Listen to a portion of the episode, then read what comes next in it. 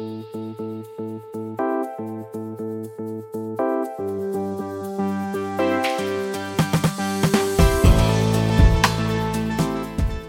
suis un, entrepreneur de 33 ans qui a une vision euh, peut-être un peu alternative. Et mon entrée dans la vie active s'est faite avec euh, la plateforme d'aide aux réfugiés. Je me suis retrouvé entre septembre et décembre euh, coordinateur à la plateforme citoyenne d'aide aux réfugiés. Donc en fait, mon grand-père a commencé en 48 à lezon hainaut mon père a repris un peu ses activités en 85. Je crois que la vision de mon père était quand même de de sortir un peu de Lausanne Reno et, de, de, prendre une place, euh, pas, pas spécialement la plus grosse, mais d'experts et de courtiers reconnus sur le marché. Euh, depuis 10 ans, chaque année, on, reverse environ 50 000 euros pour toute une série de projets. Va les redistribuer à une association qui est partenaire de DAP Solidarity. Donc on a créé une plateforme où on présente le travail de l'association et dès que le client paye sa prime, donc chaque année, ben, il reçoit ces 10% de cashback et il peut le redistribuer aux associations présentes aujourd'hui sur, sur la plateforme. Le monde de l'assurance est en mouvement. Je suis Jean Marot, avocat, entrepreneur et fondateur de Codelo, une agence spécialisée dans la transformation digitale des métiers du droit et de l'assurance. Dans la franchise en prime, je vous propose de rencontrer ceux qui ont choisi d'être acteurs de ces changements. Ils sont courtiers, fondateurs de start-up ou représentants de compagnies et ils ont tous un point commun, des idées, une vision, ils ont cassé les codes. Avec vous, je veux prendre le temps de découvrir leur parcours, leurs innovations et les clés de leur succès. Des entretiens passionnants et c'est promis, avec la franchise en prime. Bonjour Christophe, euh, je suis vraiment super content de te recevoir dans cet épisode de la franchise en prime, euh, d'autant que tu m'as fait la gentillesse de faire le, déplacement euh, jusqu'à Oui, puisqu'on est ici dans, le studio d'enregistrement de, mon agence digitale, Codelo. heureusement, tu viens de Bruxelles et pas de, de Lausanne aujourd'hui. Ça, ça réduit un peu le un peu le trajet. Mais franchement, merci beaucoup. Je suis super content vraiment de, de te recevoir. Euh, tu sais que dans, dans ce podcast, j'ai l'intention de recevoir des acteurs du monde de l'assurance euh, qui sont qui sont innovants, qui ont créé quelque chose, avec sans doute un focus euh, beaucoup sur euh, sur la transformation digitale puisque bon ben c'est c'est ma passion et en partie mon mon métier. Euh, mais au niveau de de casser les codes je pense que c'est c'est pas mal. T'as un profil atypique je disais parce que ben c'est peut-être une autre façon d'innover avec un, un axe plus plus social avec une priorité sans doute RSE qui fait un peu ta particularité et celle du, du groupe DAP. Donc, euh, donc voilà, merci beaucoup euh, d'être là et euh, bah, je vais te, te, donner un peu la parole aujourd'hui, évidemment, c'est le principe. Et je vais commencer par bah, tout simplement te demander de te présenter. Donc, dis-moi un peu, qui es-tu, Christophe de Gauquier? Bonjour Jean, merci déjà de, de m'accueillir dans ce studio et pour cette belle opportunité. Euh, je suis un, un, entrepreneur de 33 ans qui a une vision euh, peut-être un peu alternative par rapport à, à, mes anciens camarades de Solvay, euh, où, faire de l'argent et, et, monter les échelons d'une entreprise, c'est c'est pas mon but premier dans la vie. Mais par contre, euh, donner l'opportunité à tous ceux qui ont des idées de, de vouloir les réaliser, les mettre en place et de pouvoir répondre à certains besoins du marché, avec toujours cette vision plus sociale euh, RSE, ODD, enfin tout ce que des, des sujets euh, qui sont un peu au goût du jour aujourd'hui. Et, et, je me suis passionné de tout ça. ODD, Objectifs de développement durable, juste? C'est ça. Ok. Donc, de temps en temps, je t'interromps, m'en veux pas. S'il faut traduire des, des, des acronymes ou autres, j'adhère. Des, des jargons, à force de baigner dedans, euh, ça devient commun pour nous. Mais, mais c'est vrai que voilà, en, en tant qu'entrepreneur, j'ai fait pas mal de choses euh, depuis que j'ai fini mes études et, et ici euh, bah, dans la, la, société familiale donc de, de courtier en assurance, euh, j'ai la chance de d'hériter euh, quelque part d'une situation où mon grand-père avait déjà commencé euh, DAP, donc de Goki Partners, en tant que courtier en assurance à Lezon Hainaut. et puis mon père a repris ses activités et maintenant ça fait six ans que, que je travaille dans le groupe où on est 90 collaborateurs et on a 12 bureaux en Wallonie, à Bruxelles. Et euh, voilà, on, on, essaie de répondre à, à, tous les challenges du métier en innovant un petit peu du côté euh, digital et RSE, en, en, défendant des valeurs et une vision euh, un peu alternative. Oui, on va avoir l'occasion d'en parler parce qu'on a on a un beau menu. Hein. Je, je vais à mon avis euh, d'abord un peu creuser euh, le début de ton parcours là parce que tu as, été très vite pour me parler de, de Solvay, euh, de l'histoire de, de DAP, DAP ou DAP finalement? On dit les deux. On dit les deux? bon, ça va. Alors, je sais que j'ai la carte Joker, je peux utiliser les deux. Euh, non, il y a, y, a, y a pas mal de, de choses dont, dont, dont, je veux te parler, des, des, des challenges que tu rencontres, hein, parce que euh, le management de 90 personnes euh, et, de plusieurs agences, c'est sans doute euh, évidemment un, sacré un sacré taf au quotidien. Il y, a, ton, projet du moment d'App Solidarity, évidemment, on va faire un gros focus là-dessus. Je, sais que tu es aussi impliqué dans un groupement euh, Be Stronger. Enfin, on a, on a beaucoup de, thématiques à aborder, mais j'ai quand même envie du coup de, de savoir un petit peu comment ça s'est passé pour toi, puisque bon, je crois comprendre que en quelque sorte tu es tombé dans la marmite euh, puisque bon, ben, ton grand-père avait fondé l'agence, euh, reprise ensuite par ton papa. Euh, ça se passe comment, toi, en fin de, en fin d'études secondaires, quand on commence à se poser la question, qu'est-ce que je vais faire? Tu parles de Solvay tout en parlant déjà de, de fibres sociales, etc. Il y a quoi dans ta tête à cette époque? À cette époque, il y a, y a, une grande envie euh, d'évasion et de découvrir le monde et, d'aventure et de ne surtout pas faire comme papa. euh, donc, euh, je me souviens, euh, pour mes 18 ans, mon grand-père euh, avait fait un discours en disant qu'il reconnaissait déjà en moi la troisième génération qui allait reprendre le flambeau. Là. Et et t'étais dans le déni, manifestement. Euh, J'ai pas osé, euh, voilà, interrompre son discours et, et, et, son rêve quelque part euh, caché peut-être, parce que c'est la seule fois où il l'a exprimé. Euh, mais mais je m'y reconnaissais pas du tout quoi. Et donc j'avais qu'une envie, c'était de finir ma réto et, bénéficier du plan Marshall pour pour aller voir un petit peu ce qui se passait à l'étranger, apprendre d'autres langues, découvrir d'autres horizons. Et, j'avais même aucune idée des études que je voulais faire. Ah ou, voilà. Donc je me projetais pas vraiment. Euh, voilà, j'étais content de de pouvoir prendre un peu mon envol, euh, quitter le foyer familial et. Et donc t'es parti alors. Et donc je suis parti. À ce moment-là, à 18 ans alors. Je suis parti juste après Mareto. Euh, j'ai fait six mois en Anvers et six mois à San Diego.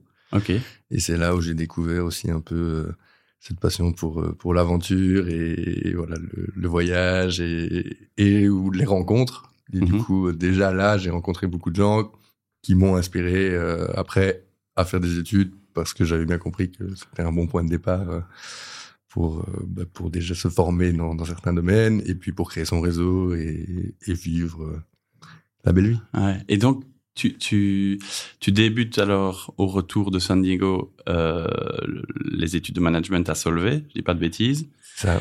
Et tu n'as toujours pas euh, entre guillemets euh, fait volte-face et tu te projettes pas encore dans le bureau d'assurance à ce moment-là. Ah non du tout. Et alors je me suis retrouvé même à Solvay malgré moi parce que donc je rentre de San Diego où euh, j'avais euh, doucement rêvé de pouvoir rester faire mes études et quand j'ai vu le prix du Minerval aux ah. États-Unis, mes parents m'ont vite ramené à Bruxelles. Euh, et donc je suis arrivé à l'ULB, je crois une semaine avant la rentrée et il fallait que, que je choisisse. Alors mes parents me poussaient pas spécialement à faire des études, mais ils disaient voilà, soit tu vas travailler, soit tu fais une formation euh, technique, soit tu, peux continuer tes études et on te les paye avec plaisir, mais il faut que tu fasses un choix. Et, et donc je suis arrivé à l'ULB et je me suis dit qu'est-ce que je vais faire? Il faut que je m'inscrive quelque chose. Et donc j'avais la fibre un peu économique, plus mathématique que littéraire, mais j'hésitais entre Sciences Po et Sciences Éco. Et je suis allé voir les deux programmes, j'ai rencontré des amis qui avaient fait l'un ou l'autre, et puis je me suis dit, bon ok, Sciences Éco, ça a l'air d'être plus dans mes branches par rapport à ce que j'avais fait un peu en secondaire. Et, et donc je suis arrivé à l'inscription et on m'a dit, mais la faculté de Sciences Éco n'existe plus, elle a fusionné avec Solvay, donc vous allez faire Solvay. Moi, j'avais l'image un peu élitiste, euh, ingénieur. Je veux pas être ingénieur. Moi, je, voilà, je veux en apprendre plus sur l'économie et j'aimerais bien, voilà, devenir euh, entrepreneur, mais pas spécialement euh, ingénieur de gestion. Et puis, je me suis retrouvé, du coup, à Solvay malgré moi. Et, et je me souviendrai toujours le, premier cours où tu rentres dans cet auditoire, là, où il y y a 1000 personnes. Euh, même si je venais de San Diego avec un campus euh, américain, euh, voilà, mais, mais, le fait d'y être et de te dire que ça y est, c'est ton campus, ta classe, tes études. Ta classe. ouais, pas Grande classe. voilà. J'y ai pas été souvent finalement, mais, mais c'est vrai que ouais, je me suis dans ce premier cours à me dire, mais est-ce que je fais le bon choix, quoi? Où est-ce que je m'embarque? C'est quoi ce choix de vie Pourquoi faire Voilà, je savais pas trop, mais je me suis laissé aller porter. Et puis j'ai vite découvert l'envers du décor euh, du monde universitaire avec euh, les facultés étudiantes, euh, le baptême, des activités. voilà, ça changeait un peu de San Diego, quoi. C'est pas tout à fait pareil. Pas tout à fait pareil, mais on retrouvait un peu le même esprit. Les rencontres, en tout cas. Les rencontres et, cet esprit où, voilà, que ce soit pour apprendre les langues ou, ou n'importe quel autre domaine selon les facultés où, les étudiants s'étaient inscrits, on, on, vivait tous ensemble et on profitait du fait d'être là et, de partager plein d'activités. C'est marrant parce que ça nous fait quand même un petit point commun parce que euh, moi, comme tu sais, euh, je suis je suis avocat de, de formation euh, et de métier, euh, avocat spécialisé notamment en droit des assurances, ce qui fait un peu le lien avec avec ce projet, ce dont on parle. Et ben, en fait, comme toi, je voulais tout faire sauf faire comme papa qui était avocat évidemment. Euh, et euh, c'était, oui, je pense que c'était à mon avis un peu comme toi. Moi, je me projette pas là-dedans. J'ai baigné, j'ai vu. Euh, je, je, dis pas que je trouvais pas ça respectable, intéressant, etc. Mais c'était pas mon truc. Et alors, le point commun va plus loin parce que je, je suis pas parti à l'étranger, mais par contre, je, je me projetais plus aussi dans de la la création de projets, de l'entrepreneuriat, etc. Et j'ai fait euh, une première année d'ingénieur de gestion, mais moi à Val-la-Neuve, à l'UCL. Euh, et je, je, sais que j'étais pas, j'étais pas assez mature à mon avis, parce que je me suis retrouvé en côte à 18 ans euh, sans être parti moi un an avant pour parcourir le monde. Ça aide. Et, euh, et j'étais pas focus du tout euh, sur le sur le, le cursus. j'ai pas vu beaucoup plus les auditoires que toi à mon avis. Et mais j'ai fait un petit 14 endroits. Et je me suis dit, bon, allez, c'est quoi C'est le signal. Euh, bon, on va quand même faire comme papa. Mais maintenant, la, la, la, la, boucle est quand même un peu bouclée parce que finalement, après, euh, bah, l'air de rien, presque presque 20 ans de barreau, euh, bah, il y a ces nouvelles activités euh, dans le digital, la création de l'agence Codelo, etc.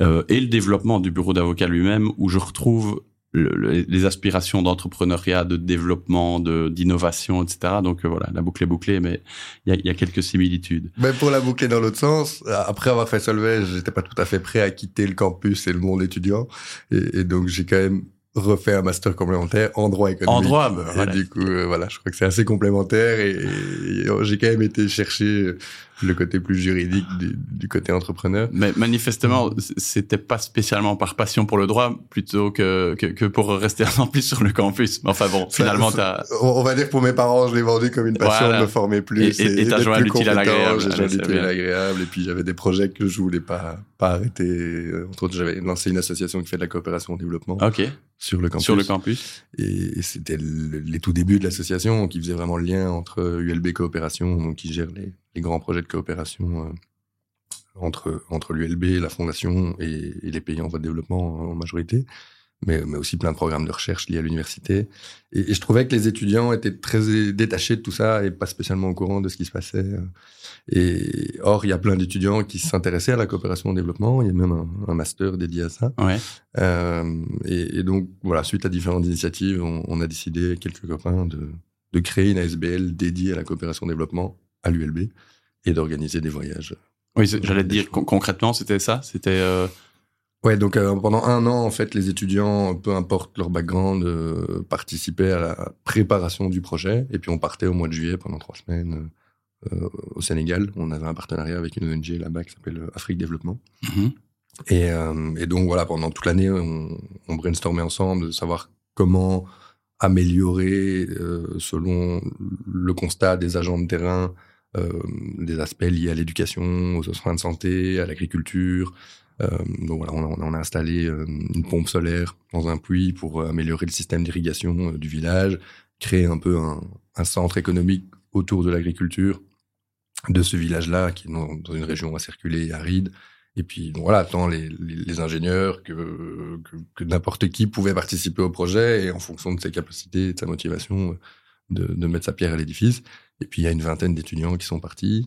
Et voilà, on a commencé comme ça. Et ici, ça fait presque 15 ans. Et chaque année, un nouveau projet se ah fait. Ah oui, oui. Donc la SBL existe toujours. Et elle est toujours pilotée essentiellement par, par des étudiants ou du coup, elle est devenue... Euh non, c'est resté. Ceux de l'époque sont restés et on l'a gardé en maintenant. Non, donc nous, on a, on, a au lancement de l'SBL, on, on, a continué pendant deux trois ans, et puis chaque année, un nouveau comité d'étudiants euh, reprenait le flambeau et, et, en partenariat avec l'ULB Coopération et euh, l'ONG euh, au Sénégal, euh, bah, redéfinissait un nouveau projet dans un autre village pour pas créer une, une dépendance non mm-hmm. plus. et donc voilà, ça, on voit que l'initiative et l'envie d'entreprendre a permis dans dans le terreau fertile de l'ULB de, de, rassembler des gens et, et d'arriver à répondre à un besoin euh, tout, tout, en voilà en voyageant de manière différente. Ah ouais, je bien croire. En ayant un an pour préparer le projet, donc ça, ça permet quand même de d'avoir du recul. Ça fait évidemment euh, euh, un, un, lien avec les projets euh, que tu mènes aujourd'hui, mais le, le,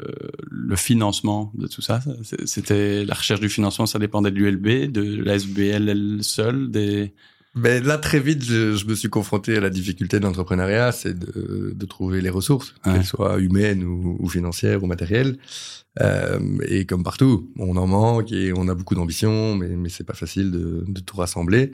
Euh, on avait quand même nos études sur le côté, donc on, voilà, on travaillait pas, on n'avait pas spécialement de moyens, donc euh, voilà, on essayait de, de financer un maximum du projet, même si, par exemple, chacun payait son billet d'avion, il y avait une cote-part personnelle mais voilà, payer au moins les, les, frais liés à la gestion du projet sur place. Euh, C'était quand même des, des, des, budgets qui allaient entre 20 et 25 000 euros. Et donc, on organisait toute une série d'activités. Et on a vendu des tartes et de la sangria. J'allais dire à l'ancienne, quoi. À l'ancienne, comme, euh, tous les événements. Comme, les scouts, les écoles, les compagnies. Euh, voilà. Donc, on a récupéré les réseaux Guindaille pour euh, pour y mettre un côté RSE. Ouais, mais c'est génial. Et, ouais, parce que... et, à chaque fois qu'on vendait de la bière, ben, on, on, distribuait une petite partie. Et puis après, on a fait des événements, voilà, des, des soupers de coopération, des expositions, des conférences. Et ouais, on un, un ou deux sponsors peut-être ou quoi, partenaires. On a cherché dans les réseaux privés ouais, euh, bah voilà, et, et DAP déjà à ce moment-là. Euh, même si je n'avais rien à dire, mais mon, mon père et ses associés à l'époque ont. ça leur parlait, j'imagine, ouais. Voilà, ça défendait des valeurs. Et puis après, bah, l'ULB Coopération nous a aidé aussi. Et, euh, voilà. Donc, mis bout à bout, on est arrivé à boucler les budgets, à prendre notre avion et, et aller sur place pour la première fois. Et depuis, bah, voilà, c'est que le succès est quand même au rendez-vous. D'ailleurs, je suis retourné euh, cinq ans après. On a refait le tour des, des cinq premiers projets. Et, et, le premier village où on est allé, c'était transformé. Ah, quel bonheur d'avoir ça. Et alors, ils ont pu euh, obtenir des aides de la coopération internationale euh, plus importantes parce qu'il y avait déjà un, un, premier projet, un premier prémisse, une première organisation. Euh, et du coup, c'était plus cohérent de venir euh, en, enrichir, dans le sens enrichir le projet, quelque chose qui avait déjà débuté et qui, qui était déjà concret. Ouais, c'est top. Mmh. Ah oui, à nouveau, hein, tout, tout, tout est cohérent quand même finalement chez toi, parce que tu as appris à aller euh, frapper aux portes euh, à l'époque pour ces projets de, de coopération, euh, et je crois que tu as dû le refaire un peu plus tard, mais on, on va, on va garder le sujet d'Absolidarity pour la suite, mais je pense que tu as dû aller frapper aussi à quelques portes pour, euh, pour faire naître ce projet. Ben oui, dans l'entre-deux, parce que euh, sorti de mes études et de mon master complémentaire, voilà, l'association était sur les rails, je pouvais difficilement retrouver une excuse pour, pour y rester président, il fallait passer le flambeau et rentrer dans la vie active. Et, et, mon entrée dans la vie active s'est faite avec euh, la plateforme d'aide réfugiés. Ok. Donc, ça, c'est après le, le, master complémentaire? Donc, Ouais. Donc, en, en, 2015, quand, quand je suis sorti de l'ULB, avec mon deuxième diplôme, du coup, euh, j'étais un peu tétanisé de savoir voilà, qu'est-ce qu'on fait maintenant avec euh, un diplôme de Solvay, un diplôme de droit, dans on nous avait vendu ça comme le Saint Graal et tout le monde allait venir nous chercher à la sortie de l'UNIF et en fait tu te rends compte que tu es de nouveau euh, face à toi-même.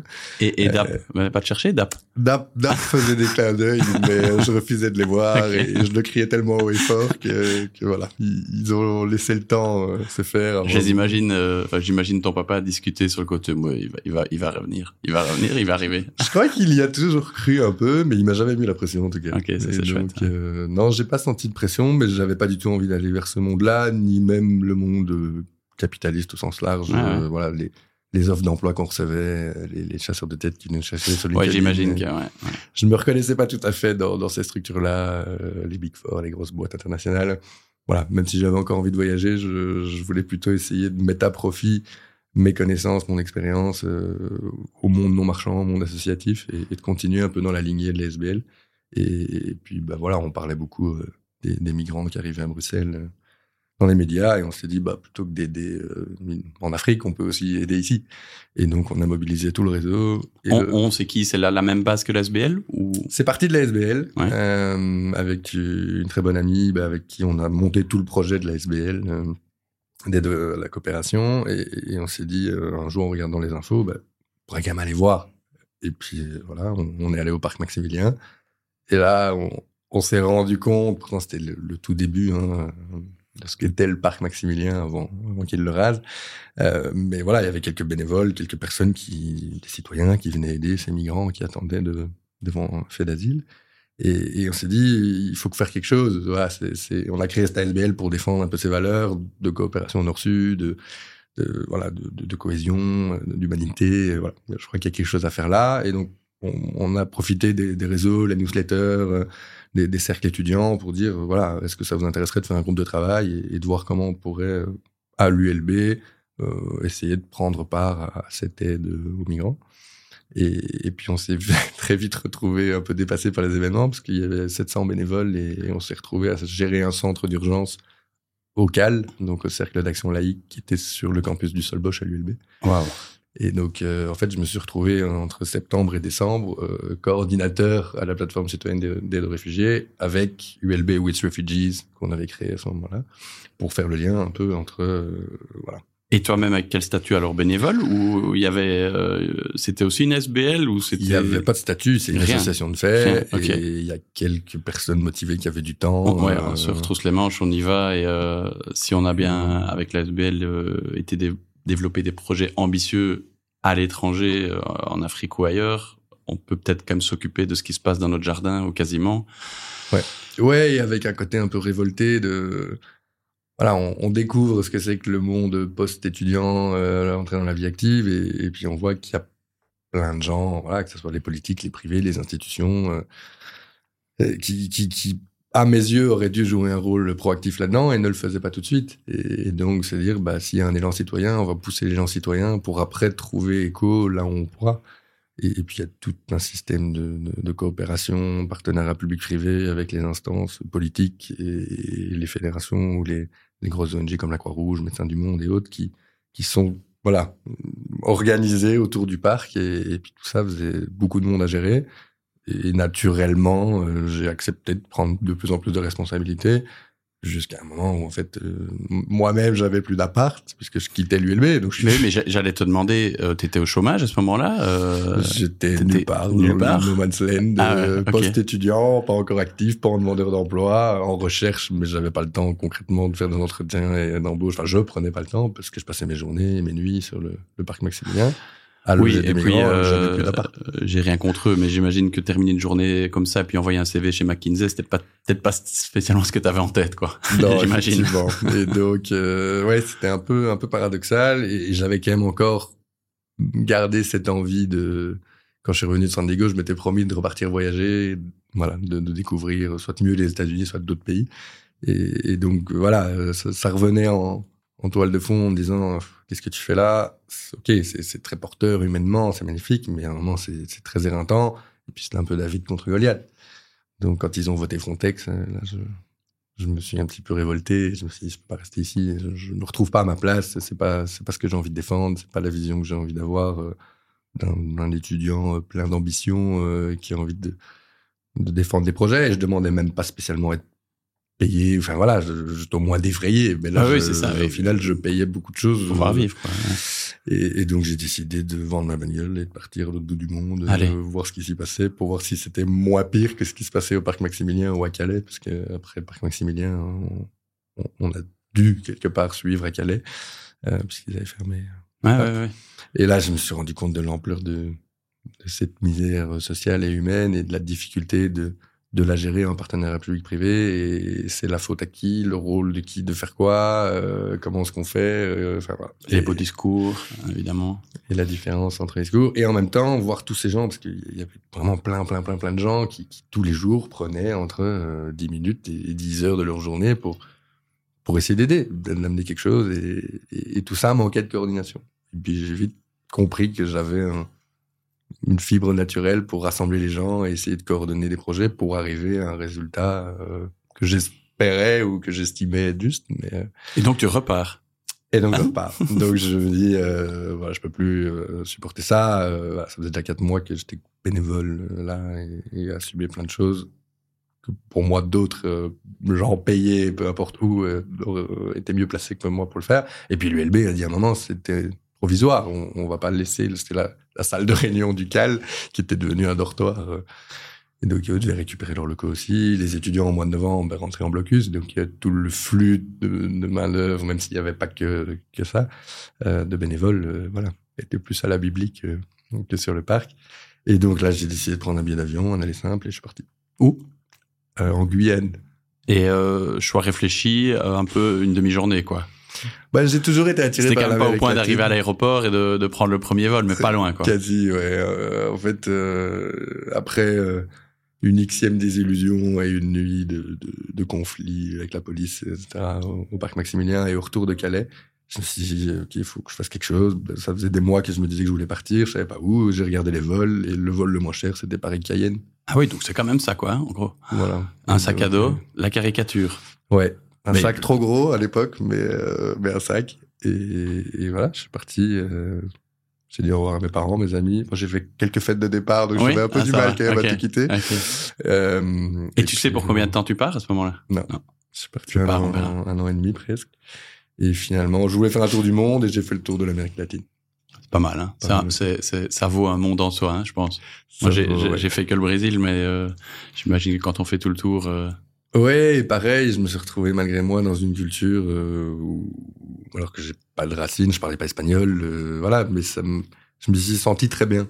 Et, après six mois en Amérique du Sud, je me suis dit, mais est-ce qu'il faut absolument vouloir aller en Asie, en Australie euh, retourner en Afrique? Enfin, voilà, je me suis dit, ben non, t'es là, maintenant tu parles espagnol, tu commences à être vraiment à l'aise. Et puis il y a tellement de pays et de choses à découvrir là-bas avec euh, avec ses racines et ce, ce, ce, cette vision hispanique des choses qui, qui est très chaleureuse. Et donc euh, je me suis vraiment bien retrouvé. Et finalement, ben voilà, jusqu'au dernier euro, j'ai usé mes semelles et, j'aurais fait 15 pays en tout. Et euh, du coup, euh, stop, débrouille, rencontre euh, chez l'habitant. Euh, j'imagine que c'était vraiment euh, un, jour après l'autre et on se projette pas trop loin. Et... Ouais, j'avais pas d'objectif en soi. voilà, je cherchais pas spécialement à, trouver un boulot ou à m'ancrer un endroit ou, à trouver le pays. Je voulais m'expatrier. Voilà, je voulais voyager, rencontrer, découvrir. Et donc, au jour le jour, en fonction des rencontres. Alors, j'avais 30 euros par jour, donc j'avais un budget qui me permettait pas beaucoup. Euh, oui, donc t'essayais quand même, on, on, retrouve quand même le, le voyageur solvé, donc tu avais quand même fait un plan financier de ton, de, ton, de, ta ben, période à l'étranger. T'avais quand même divisé ton, avais quand même divisé ton budget, c'est bien. Pour aller jusqu'au bout, c'est quand même, c'est quand même un bon début. Euh, ok, oui, donc tu t'étais vraiment fixé un budget, euh, pas vraiment d'objectif si ce n'est, si ce ne sont des rencontres. Et euh, waouh euh, Et des galères pendant cette période-là, des grosses galères, une en particulier euh, qui, qui te vient à l'esprit, qui t'a peut-être même fait regretter d'être là? Euh, des galères, ben il y, en a toujours en voyage, ça fait partie du voyage. Après il y a les galères marrantes euh, ou, qui forment et, qui avancent, enfin qui aident à avancer. Et, et puis il y a les galères, ouais, qui, qui te bloquent un peu, qui te paralysent. J'en ai eu une en un an et demi. Pourtant je suis quand même passé par pas mal d'endroits. Ah, t'es parti un, an et demi quand même au final. Ouais. Ah ouais. Mais ouais, je me suis fait agresser en Bolivie euh, au couteau une fois. Ah ouais. Alors rien de physique, mais j'ai perdu tout ce que j'avais de matériel. Et quand tu voyages depuis un an, ben, ton sac c'est ton seul ami quelque part. En ce compris les les 30 euros par jour suivants. Euh, suivant, ouais, le, le, peu de cash que j'avais sur moi. Euh, en gros, ils m'ont laissé mon passeport et ma carte visa. Okay. Euh, donc voilà, j'étais pas non plus bloqué, puisqu'avec ça, tu sais plus ou moins repartir. Mais par contre, euh, ouais, toutes mes photos. Euh, quand t'as pas grand chose, c'est quand même pas cool. C'est quand même pas cool. Ouais, tu t'accroches au peu que t'as. Et puis surtout, en fait, c'est le côté où pendant un an, il m'est vraiment rien arrivé. De, voilà, le, grave, bon, parfois des altercations un peu, bizarres avec certaines personnes, mais, mais pas, pas agressives.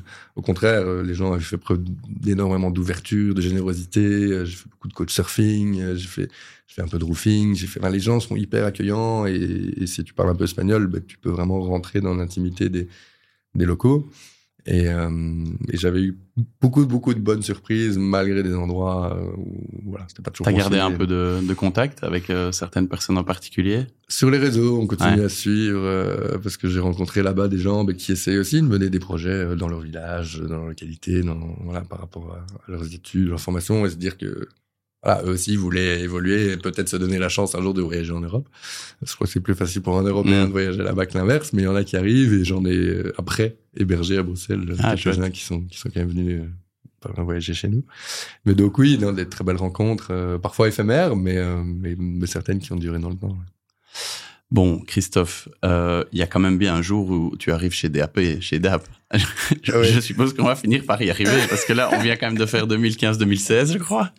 On a fait euh, ouais, 2016-2017 même. À moins que tout ça ne soit qu'un fait et qu'en fait tu travailles pas chez DAP. C'est quoi cette histoire Il y a certaines personnes qui se demandent quand ils voient mon fil d'actualité et le temps que je passe à l'étranger. Ça veut pas dire que je suis tout le temps en vacances. Ça veut dire que... Ah, surtout, surtout à notre époque. Hein. Euh, voilà. J'ai poussé le modèle nomade working euh, à ses limites.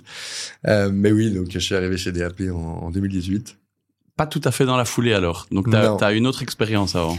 Ouais, en rentrant en Amérique latine, euh, j'ai toujours été euh, curieux et intéressé par le monde culturel et artistique. je, je suis pas un artiste, je suis pas un musicien, je suis pas voilà, j'ai pas spécialement de talent à ce niveau-là, euh, mais mais j'ai toujours euh, admiré justement euh, ces artistes, et musiciens, ces ces, acteurs, ces danseurs. Et, donc j'avais envie de travailler dans, le secteur culturel et faire vivre la culture parce que euh, moi, elle m'a fait vivre. Enfin, mes parents m'ont souvent emmené au théâtre, euh, voir des spectacles. Voilà, l'art du vivant, je trouve ça quelque chose de, très portant qui peut faire passer beaucoup de messages euh, de manière un peu détournée mmh et, qui, voilà, chacun l'interprète à sa manière. C'est pas, pas un discours tranché. Et, donc voilà, je voulais défendre un peu l'intérêt culturel euh, et, pousser les gens à s'y intéresser et donc à le promotionner. Et donc là, euh, déjà le côté un peu marketing vendeur de comment vendre les arts de la scène en Fédération Wallonie-Bruxelles. Et il y avait un projet qui s'appelle Scénar, qui malheureusement n'a pas pu se faire pour des décisions politiques et des changements de budget. De budget, bah oui, classique. Euh, mais il y avait toute une équipe qui avait été engagée, une plateforme qui avait été développée, euh, toute une recherche sur comment promotionner les arts de la scène en Fédération Wallonie-Bruxelles.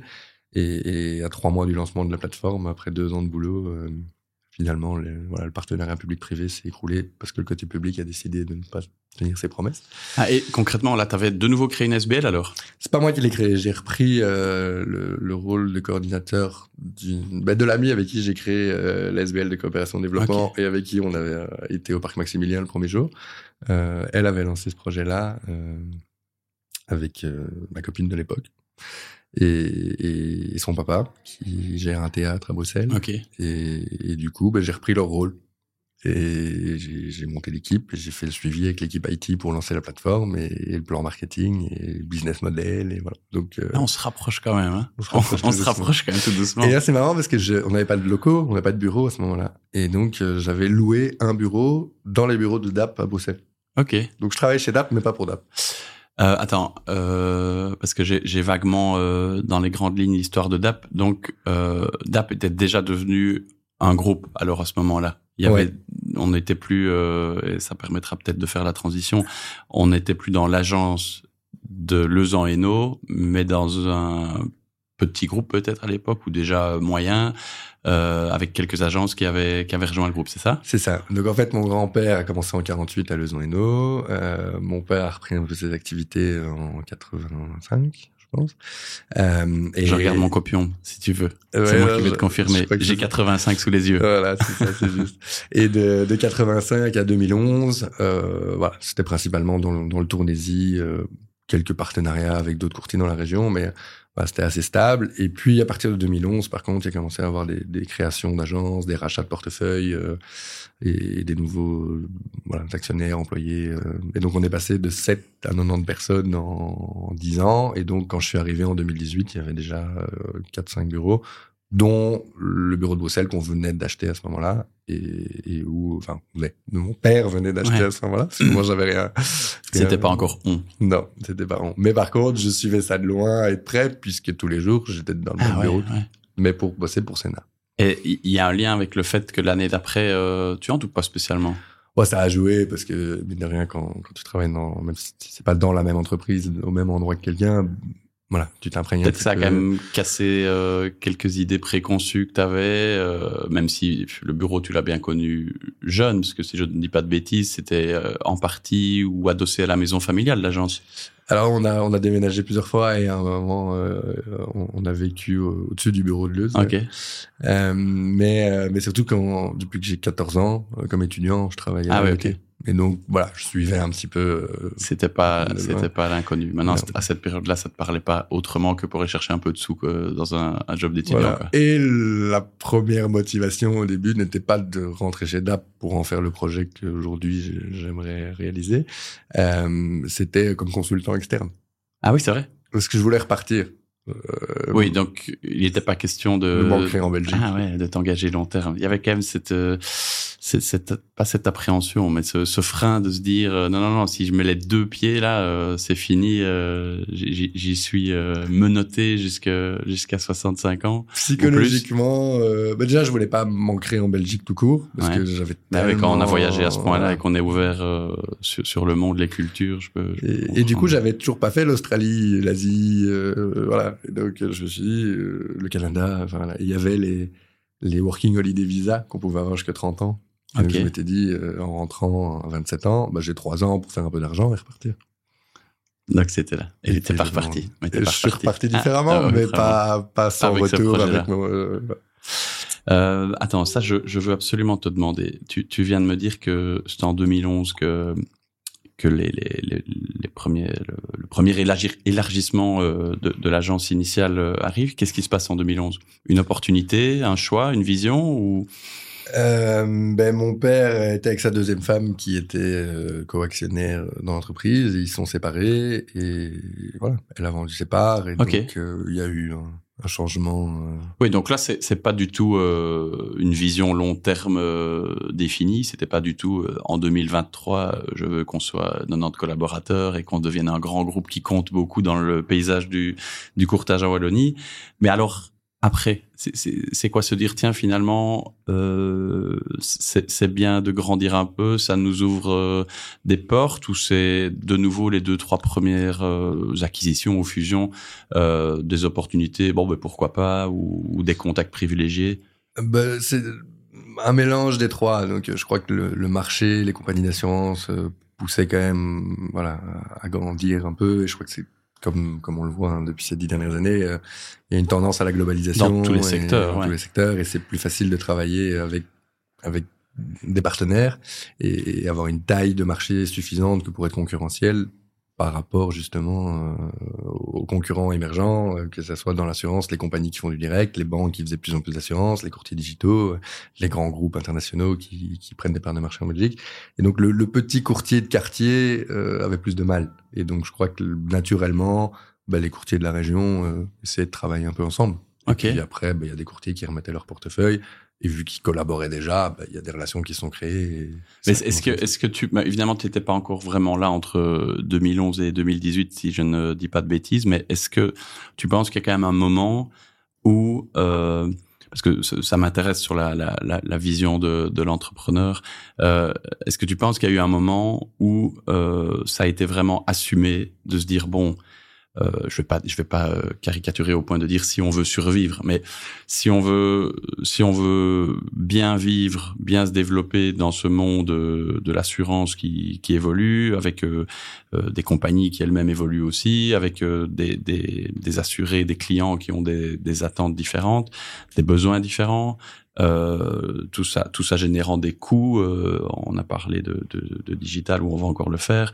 Mais est-ce que tu, penses qu'il y a un moment où c'est devenu non pas simplement euh, euh, répondre à des, petites opportunités, euh, enfin ou saisir plutôt des petites opportunités, mais vraiment une vision. Et du coup, je vais enchaîner. Je te demanderai, c'est quoi ta vision aujourd'hui, du coup Je ne dois pas dire trop du coup.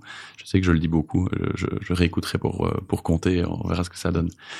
du coup, je reprends le, voilà est-ce que est-ce que c'est resté fort naturel fort intuitif euh, pendant un moment mais est-ce qu'il y a eu euh, une, période où euh, où ça a été une, décision de d'entreprise finalement de, croître de grandir tant territorialement que que au niveau du nombre de, de collaborateurs et du coup bah, si tu sais je l'ai dit encore si tu sais me, me donner un peu ta vision pour l'avenir ça m'intéresse vraiment fort.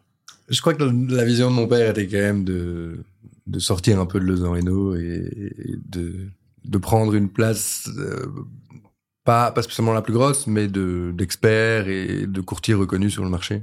Et donc, euh, bah voilà, euh, le Eno, ça parle à personne.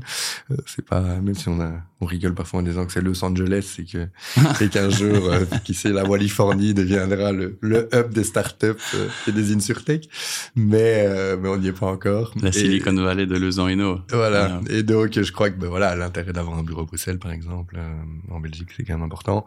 Et, et oui, de, c'est facile quelque part. Enfin, facile. Euh, quand... C'est quand Bruxelles? Dans, dans, l'histoire, plus ou moins? C'est au début quand même. 2015. Enfin, au début, au début du, du développement. Ouais. Et ça, c'est game changer déjà un peu. Ouais. Enfin, je suppose. Rien que pour les compagnies, c'est de dire, Ouais, c'est plus on uniquement un courtier wallon, c'est wallon, Wallonie-Bruxelles. Et donc, par exemple, les inspecteurs qui, qui gèrent le business avec nous pour les différentes compagnies, bah, il y a Ils deux, sont sur place, deux areas différentes. Il y en a un à Bruxelles, un à Wallonie. Donc, il y a déjà deux interlocuteurs. Ouais, et, donc, et, et les opportunités, à partir du moment où on- c'est- des cliquets qui, qui s'enclenchent, à partir du moment où on n'est plus à faire notre boulot comme on l'avait l'habitude de toujours le faire, mais qu'on a l'ambition d'aller chercher plus de clients, de grandir, d'engager, de de- de- de- d'entretenir des partenariats avec d'autres associés qui ont d'autres idées, qui ont d'autres réseaux, qui ont, eh ben voilà, ça s'enclenche comme ça. Et puis après, c'est très prenant. Et donc, on a plus d'opportunités que de temps de les réaliser. Et donc, à un moment, il faut se dire, ok, on priorise le développement de tel axe ou tel axe. Et, et à partir du moment où ça fonctionne, ben on continue. Et euh, entre 2011 et, et aujourd'hui, ça fonctionne très bien.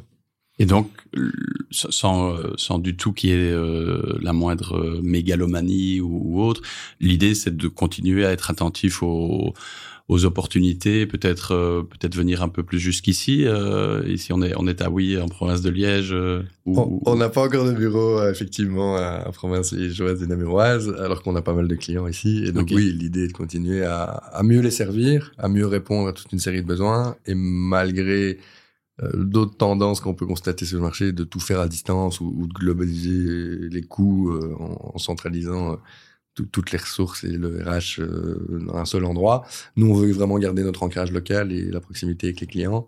Et, chaque bureau a encore un peu sa culture propre, même si on parle de DAP comme un groupe et qu'aujourd'hui on, a harmonisé un peu la, culture du groupe.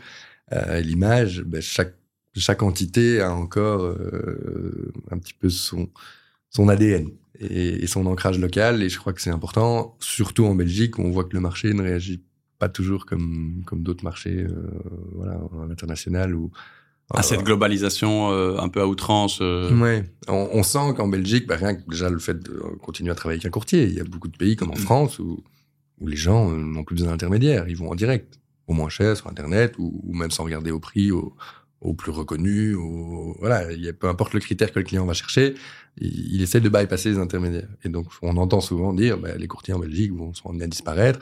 Alors il y a, il y a, il y a moins de courtiers qu'avant, mais il y a plus de gros courtiers.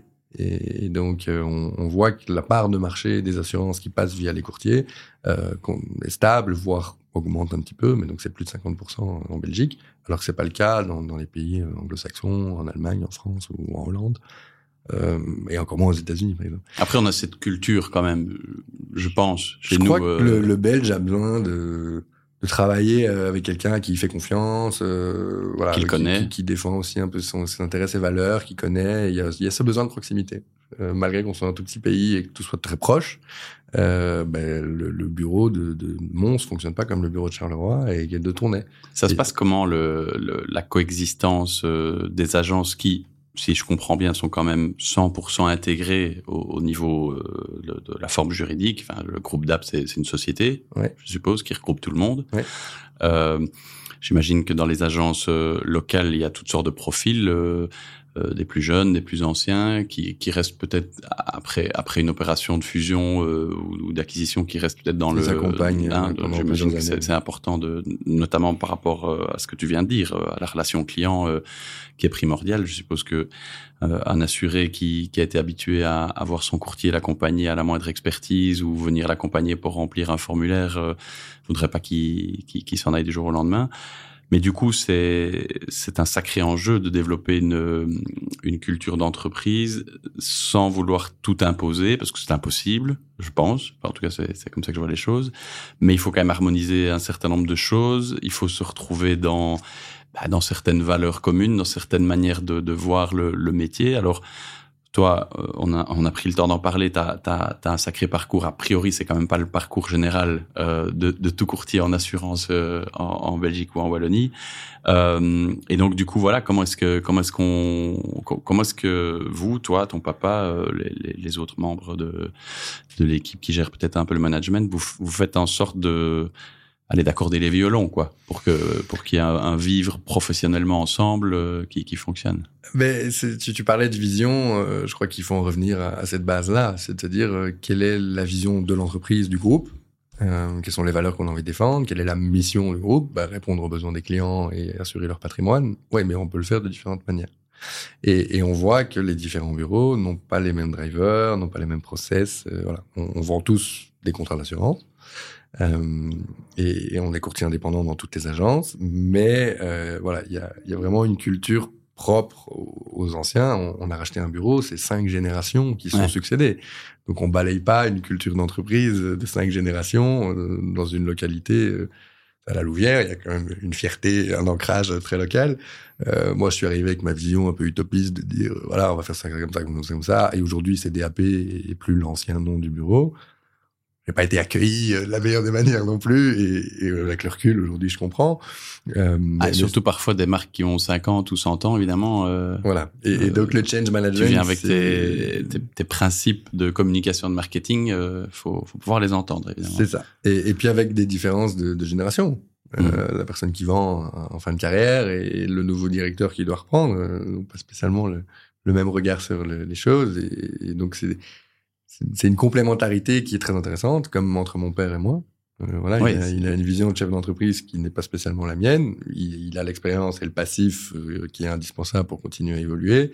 Euh, mais, mais, il y a plein d'enjeux, de questionnements et, et, de regards pour se projeter dans 30 ans. Ou, Tu penses que à une autre époque et sur d'autres questions, il a connu un peu ça avec son papa? Et en as déjà parlé avec lui Non, pas trop? Ils, ils sont pas travaillé longtemps ensemble. Okay. Ils n'ont pas eu cette chance. C'était le début de l'informatique et je crois que mon grand-père refusait d'entendre parler de l'informatique. Oui, mais donc voilà, on, on en est. Euh, on y est sur la, la, confrontation de génération et de... Et donc, euh, voilà, il n'avait pas les, les mains libres pour euh, justement euh, intégrer sa vision dans, dans l'entreprise qui était toute petite à l'époque. Il y avait oui, personnes. Ouais.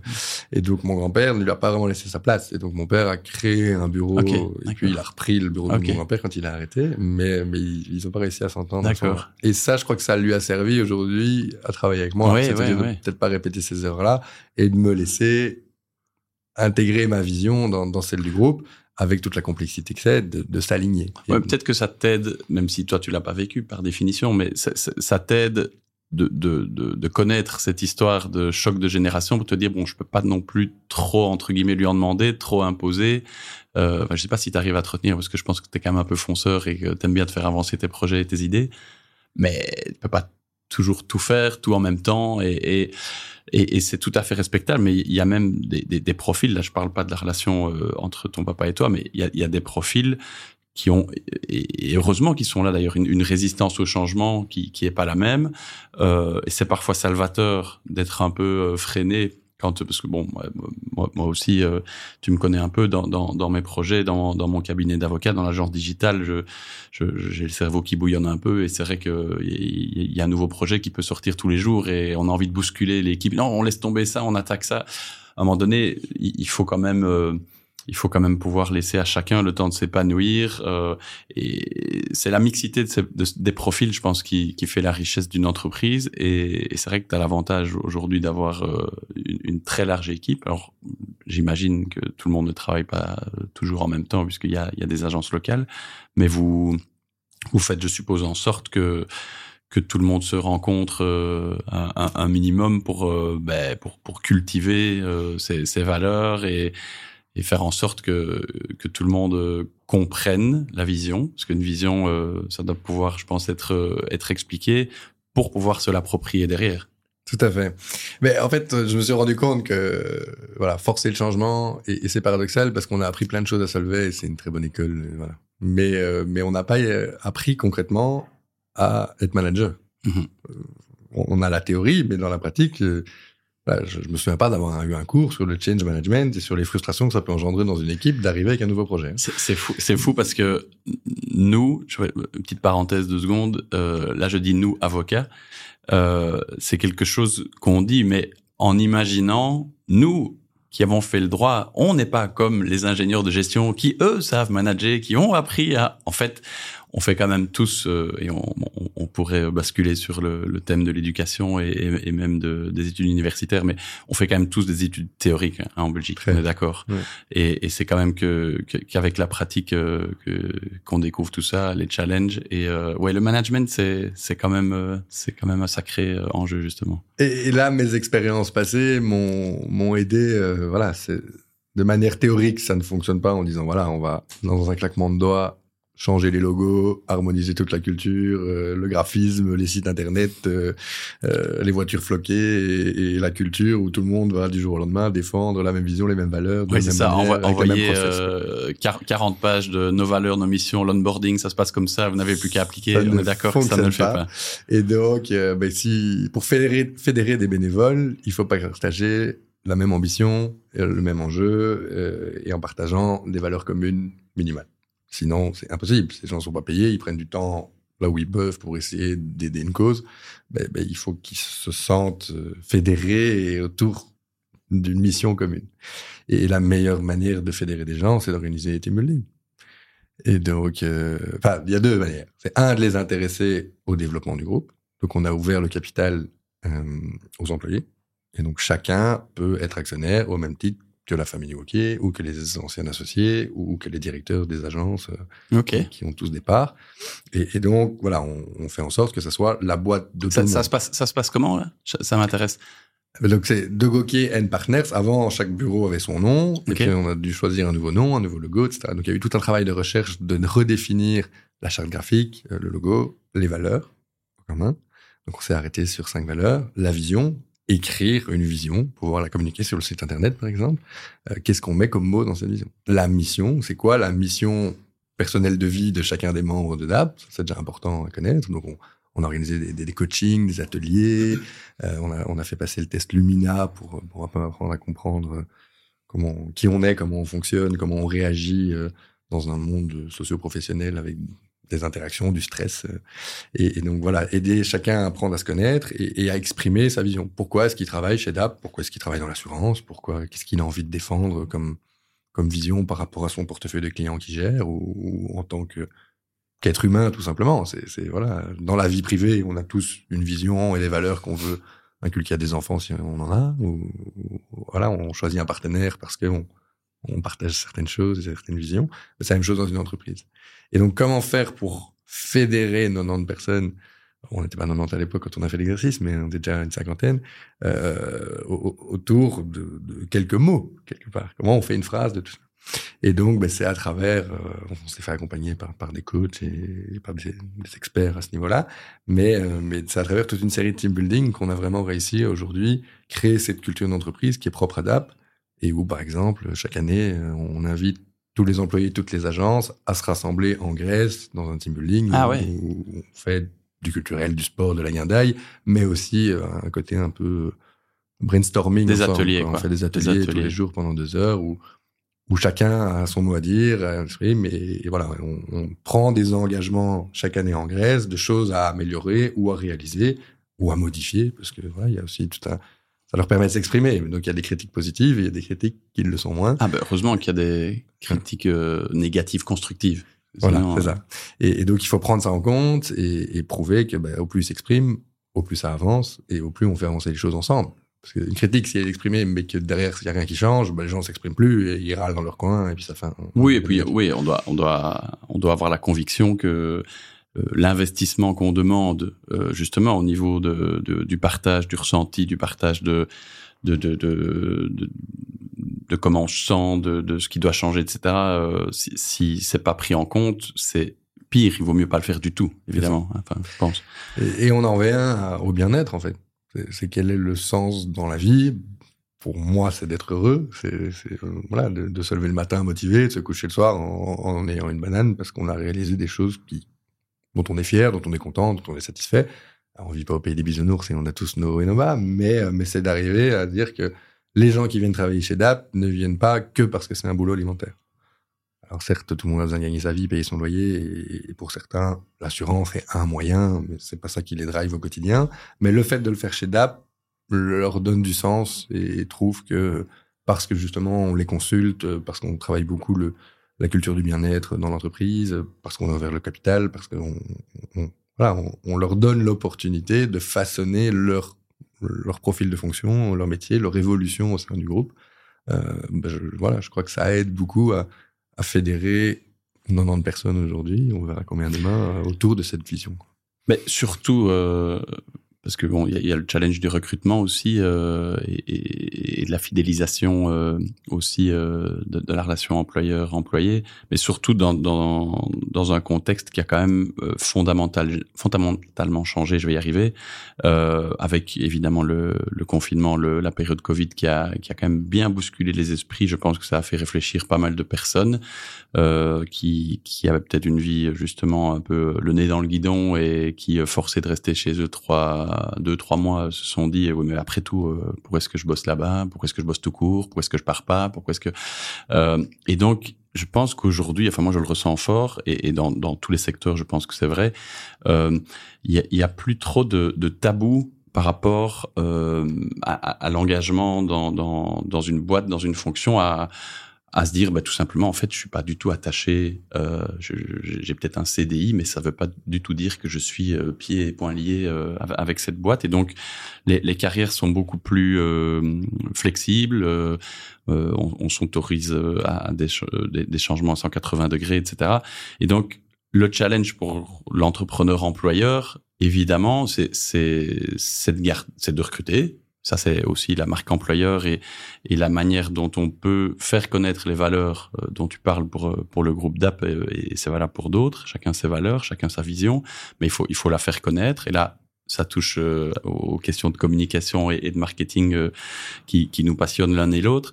Euh, mais, mais oui, ça, ça, ça, ça, implique de gros efforts au quotidien pour euh, ben pour être certain que on garde bien des personnes qui sont en harmonie avec euh, notre propre vision. Et, je suppose bien qu'avec 90 euh, personnes qui sont en plus disséminées à plusieurs endroits c'est c'est un des, challenges principaux Christophe, euh, j'adore tellement parler avec toi que euh, le, temps passe et, je m'en voudrais. Euh, tu, parlais de, de, parler de tes satisfactions, de tes petits bonheurs et de ce qui te rend fier. Je m'en voudrais qu'on ne parle pas assez en profondeur de Dap Solidarity, qui est qui est là, je pense vraiment ton bébé au sein de au sein de la boîte qui que, que je comprends déjà euh, beaucoup mieux euh, après avoir euh, pu entrer un peu en profondeur dans ton dans ton parcours.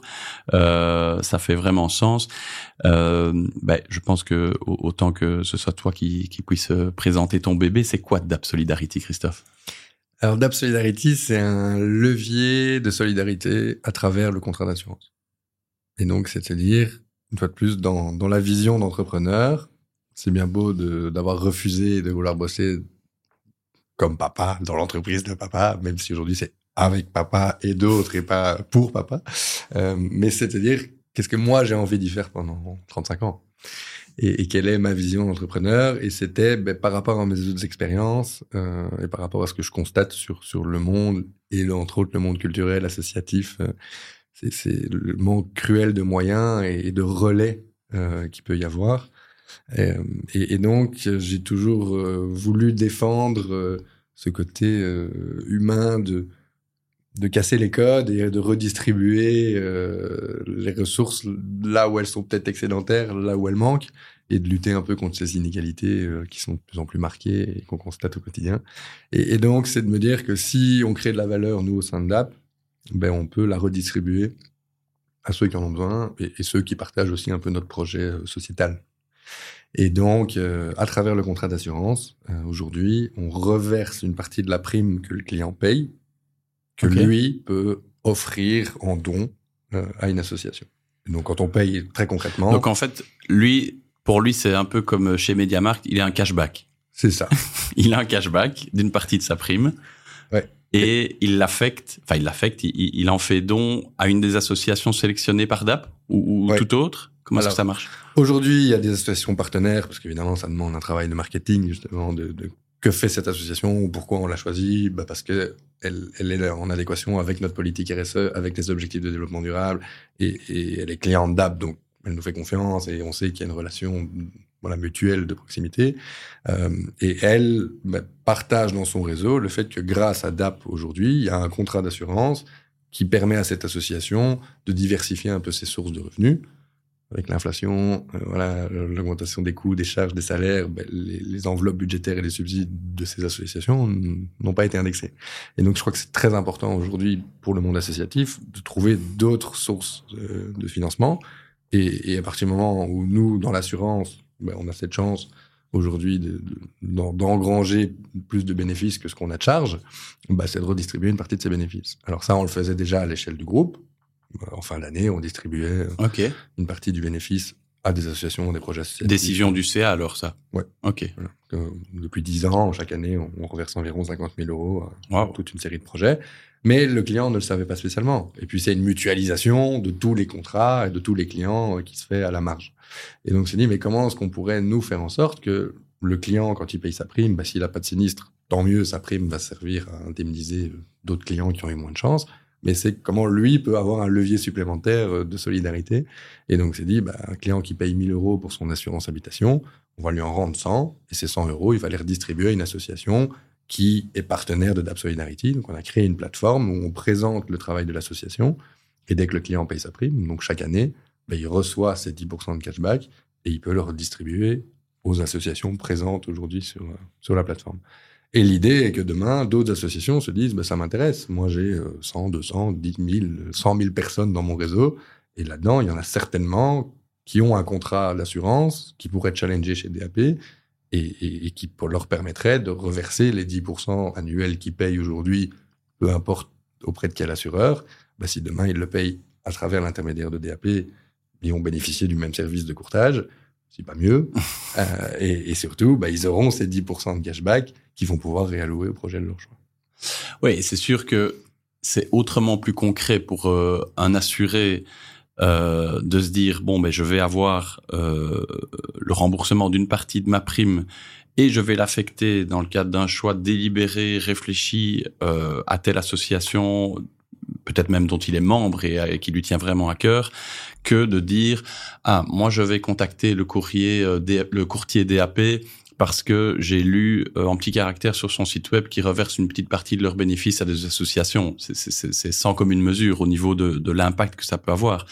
Donc euh, oui, donc c'est top. Et alors, euh, c'est que le contrat d'assurance habitation ou c'est toutes les polices? Alors, donc, ça fait trois ans qu'on brainstorm sur le, sujet. Donc, euh, l'effet Covid, je crois, nous a aidé aussi, euh, un, à prendre le temps de le faire et, et deux, à réaliser qu'il y avait plein d'ASBL qui savaient pas quelle allait être l'issue euh, de, de, de leur raison d'être euh, pendant, après le Covid. Quoi.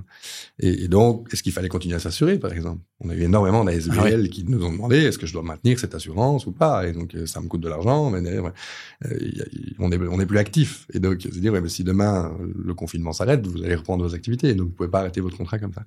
Et donc, voilà, nous, on est limité aux contraintes des, des compagnies. Elles décident qu'il y a toute une série de règles sur le marché qui sont rigides. Ben, nous, on est intermédiaire, on peut pas vraiment changer ces règles le prix de l'assurance, c'est pas nous qui le dictons, c'est les compagnies.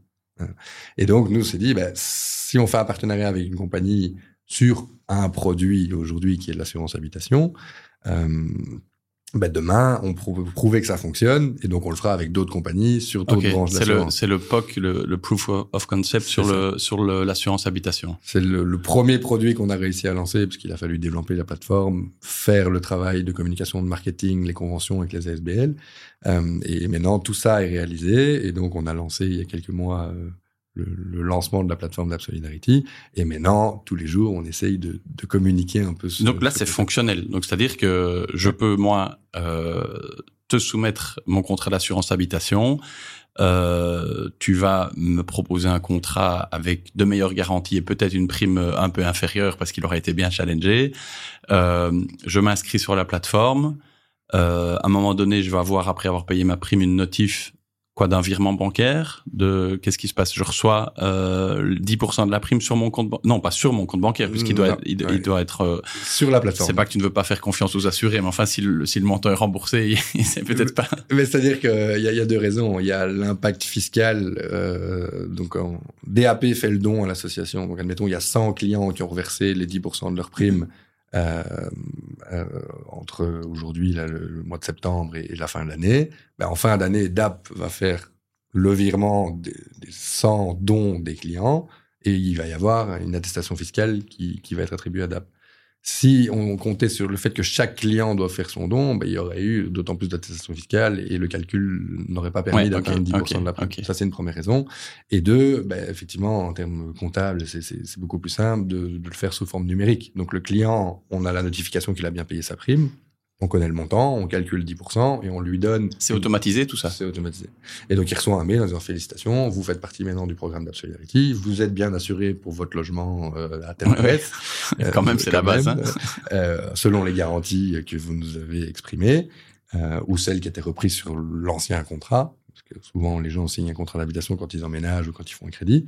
Donc il suffit juste de challenger ce contrat-là. S'il n'y a pas eu de travaux et de modifications, euh, bah, alors on reprend le contrat, on le challenge, on refait un tour de marché. Et puis, euh, une fois que le client a payé sa prime, de manière numérique, il va reverser sur une plateforme qui retrace tous les dons. Donc c'est 100% transparent et nous, on n'a pas d'influence là-dessus.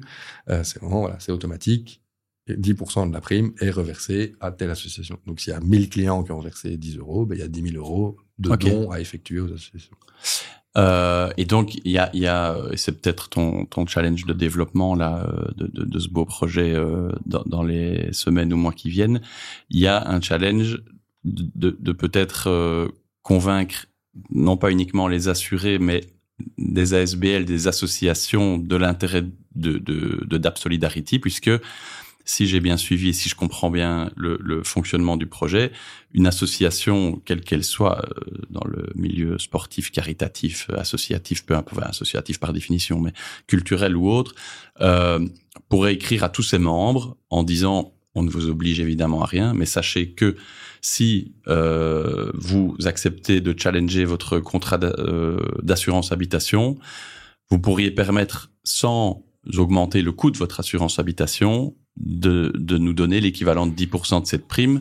Et quand on sait euh, à quel point c'est compliqué, on en a parlé hein, de tes projets euh, plus jeunes, de récolter euh, des sous quand on est dans une association, les soupes spaghetti, les soupes boudin, les lasagnes, le porte-à-porte ou que sais-je, bah, c'est clair que c'est un moyen presque 100% automatisé, si pas 100% automatisé, de, de soutenir des, des ASBL sans, sans surcoût pour quiconque finalement, parce que ces 10%, qui, qui, les, qui, qui les, les offre entre guillemets ils viennent d'où? Alors c'est toi qui c'est toi qui donne tout? Euh, Tout non parce qu'on doit quand même gagner notre vie. Euh, donc si on donne 10% de la prime, nous on n'a plus de commission, on sait plus payer nos frais. Or déjà comme ça, DAP a investi beaucoup de temps et d'argent pour créer la plateforme.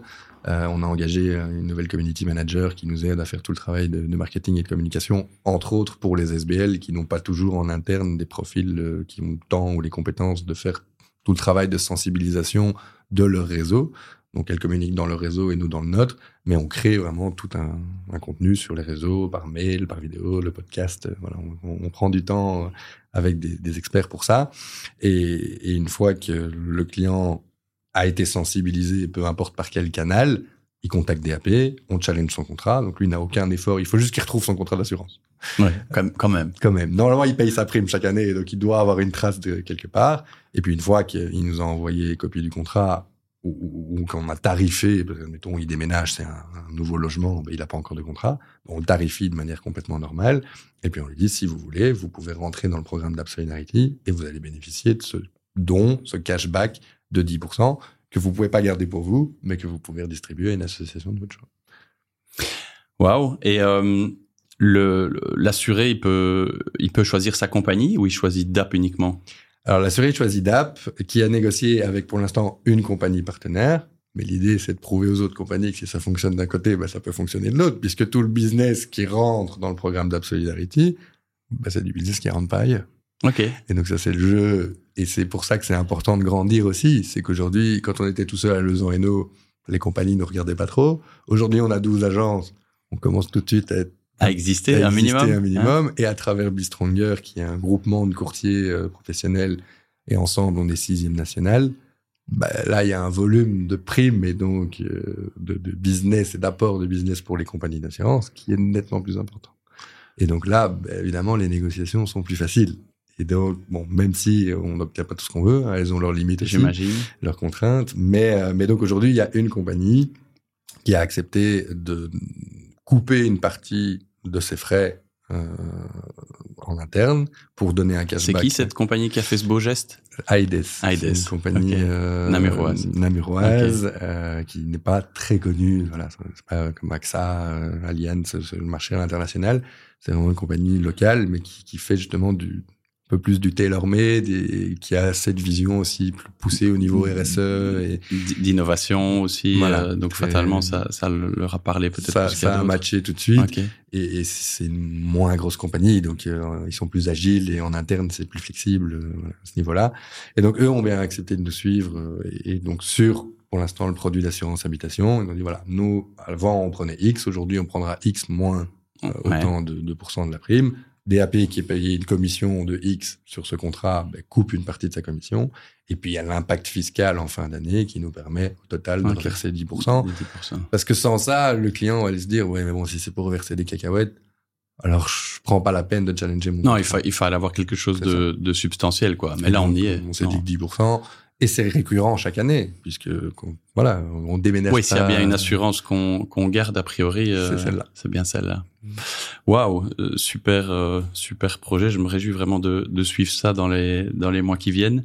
Euh, tu viens de parler de, de Be Stronger, donc 90 euh, collaborateurs, c'est pas assez encore comme taille critique si j'ai bien compris. Donc Be Stronger, euh, c'est c'est c'est donc pas une société intégrée comme DAP c'est une, une, association de courtiers, c'est ça? Ouais.